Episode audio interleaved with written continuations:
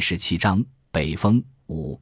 只有把心拆开时，才能发现心里想的；只有重新定义早晨，才会发现，早晨是黑暗之后来临。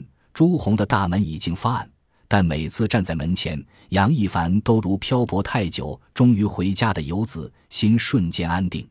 儿女在美国都有高薪，方鸿儒老先生在县城买一处楼，当然不成问题。但他依然住在老城区的平房里，平房接地气，院子可种植，都是他住平房的理由。当然，另一个原因，方老先生没说，杨一凡心里清楚。老伴儿是在这个房子里过世的，他难以割舍。方老先生比在邮件里说的提前一周回国，杨一凡明白。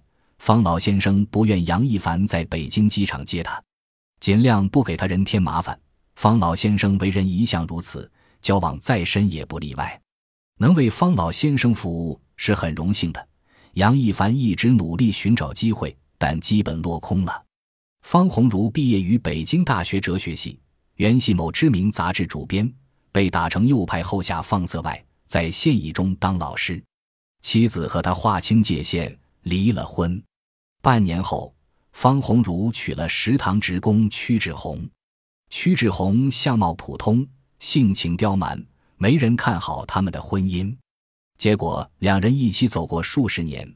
徐志红生了一对出息的儿女，两个孩子，一个考入清华，一个考入北大。方鸿儒有过回城的机会，但他选择留在塞外。徐志红对方鸿儒的饮食起居照料得无微不至。方鸿儒肠胃不好，稍有不适，身体就造反，发作起来闹得翻江倒海。屈志红每晚都要熬一小罐小米粥，不管刮风下雨，都会送到方鸿儒的办公室。方鸿儒爱吃豆腐，平时都是屈志红买。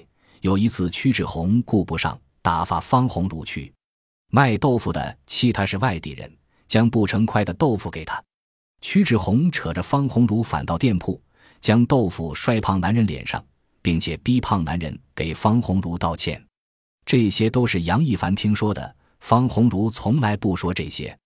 杨一凡和方鸿儒走得近，是因为他的学识吸引杨一凡。方鸿儒儒雅的气质更是令杨一凡倾倒，常常自惭形秽。自车祸造成跛足，方鸿儒就调到了文化馆。那时他五十出头。开始研究辽金文化，他记忆力惊人，从三朝的皇帝年号到每次战役的兵力伤亡，再到货币的制造、发行、服饰的演变，从政权更迭、后宫争斗到百姓婚俗、民间传闻，信手拈来，如数家珍，自然见解更是不凡。和方鸿儒聊天如沐春风，从内到外舒爽清透。哪怕他讲述某个历史时期的状况会引起杨一凡的焦虑，但他享受那样的焦虑，并且如饥似渴，欲罢不能。所以方先生去美国的半年与他如同炼狱，倍感煎熬。杨一凡说好了两点半到，他提前了一刻钟，站在门前就踏实了，心不再虚飘。门开了，满头银丝的方鸿儒呀了一声：“早来了吧？怎么不敲门？”杨一凡抓住方老先生的手摇了摇，说：“刚刚到的。”方老先生说：“睡过了，不睡大觉，倒不过时差。”杨一凡说：“真的刚过来，希望没打扰到您。”方老先生说：“说哪里话？到我这里还客气什么？”声音一如既往，沉稳笃定，令人心安。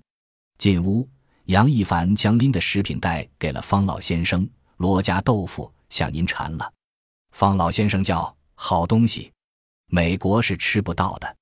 那盒茶叶，杨一凡放到茶几上。方老先生瞥了瞥，说：“我带到美国的红茶还没喝完，又带回来了。”杨一凡说：“春天了，该喝点绿茶。这是雀舌，我不懂，该还好。”方老先生说：“那就泡雀舌，你也喝。”杨一凡已经不敢喝茶，但和方老先生在一起是要喝的。他需要敏锐活跃的思维。方老先生生活没多讲究，没有专门的茶具，用的是玻璃茶杯，茶叶根根竖立，犹如丛林。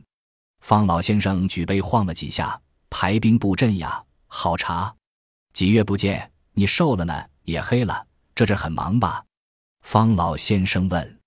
杨一凡说：“是有些忙，不过还好，您老红光满面，越来越精神了呢。”方老先生说：“还好，精神头还不错。这一趟我可没老实待着。”杨一凡问：“去旅游了？”方老先生说：“我去探访印第安人了。”杨一凡吃惊的：“您孩子同意？”方老先生笑着摇头：“如果什么事都要他们批准，我现在还在美国呢，偷偷去的，请了个向导。”杨一凡说：“那他们可要急死了。”方老先生说：“上路后我给他们发了短信，他们是有点着急，不过没追，就是追也追不上。”哈，杨一凡说。太冒险了，方老先生说：“不冒就没机会了，趁还有口气。”杨一凡问：“怎么样？”方老先生说：“不虚此行，太值了。”然后讲述过程，更多是说印第安的历史文化。他学识广博，经常从某个细节开始挖出更深的东西，比如部落里的医生治病不收费，而是靠打鱼维持基本生活。之所以如此，并不是因为品行，而是信仰所致。方老先生感慨：“如果不是亲历，很难相信的。”杨一凡先与方老先生辩论，虽然自认阅读量还可，但与博古通今的方老先生不在一个层次，没有资格洗耳恭听，已经足够幸运。但偶尔，杨一凡也会道出自己的想法。许多国家的医疗都是免费，这是制度问题。杨一凡笑说：“方老先生说，你说的没错，那是需要制度保障的。但在部落，没有规定看病不收费，那些药都是行医人自采自制。那地方毒蛇猛兽防不胜防，一不小心就有生命危险。”杨一凡说：“治病收费，不见得就没信仰。”方老先生说：“当然喽，这确实不能混为一谈，是两个问题，没有逻辑关系。我只是说。”在那个部落，行医的人将救死扶伤作为修心修行的根本，是灵魂需要。杨一凡说：“原始有原始的好，需求简单，烦恼自然少了许多。”方老先生极敏感，瞟瞟杨一凡：“我可不是守旧的纨绔分子。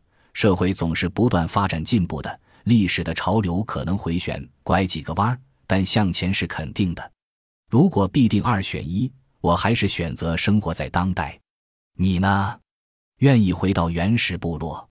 杨一凡说：“也说不定呢，我得想想。”方老先生笑：“可别为这个焦虑的失眠。”杨一凡也笑了，也亏得没有选择。但假设一让他头大，他知道的。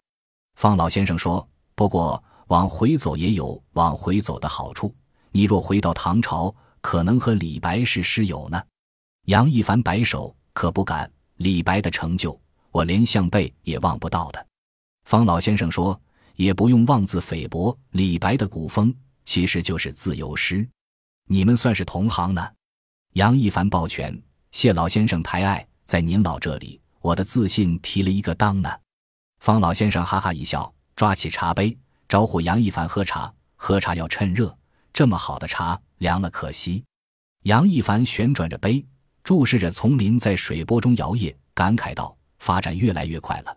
十年前上班的也没几个人带手机，现在村里的老人基本都用上了。”方老先生点点头：“不可逆，这就是。”但是，他停顿一下，突然有些严肃，良久才缓缓道：“纵观古今，纵观世界，人类自直立行走以来，从刀耕火种到机器革命。”再到互联网时代，确实是突飞猛进、瞬间万变，生存环境、生活方式，包括情感方式的变化，都是颠覆性的。但有一样至今没有改变：人类仍被欲望掌控。所谓名将利锁，难以排遣恐惧、贪婪、悲痛、哀伤、恼怒，自然也有欢愉、爱慕、吸引，但往往也成为恐惧与仇恨的根源。就说你的焦虑症。唐朝没有吗？宋朝没有吗？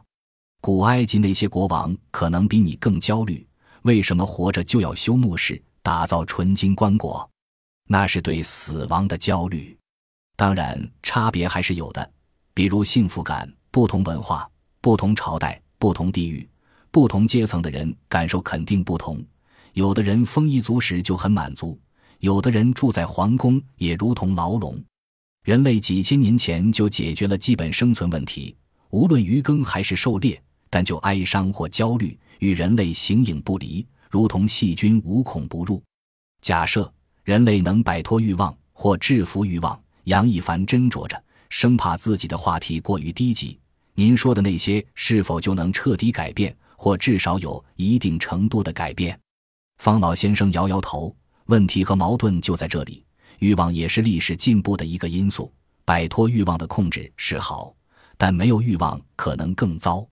北雁南归，那就是雁的欲望。鸟类尚且如此，何况人类呢？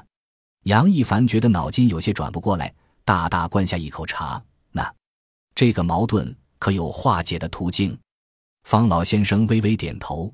也许未来可以，现在只好用调节器。虽不能彻底改变，但一定程度上可以做到欲望控制适度，困扰自然就少些。调节器，杨一凡努力跟上方老先生的思路，暗暗恼恨自己的愚钝。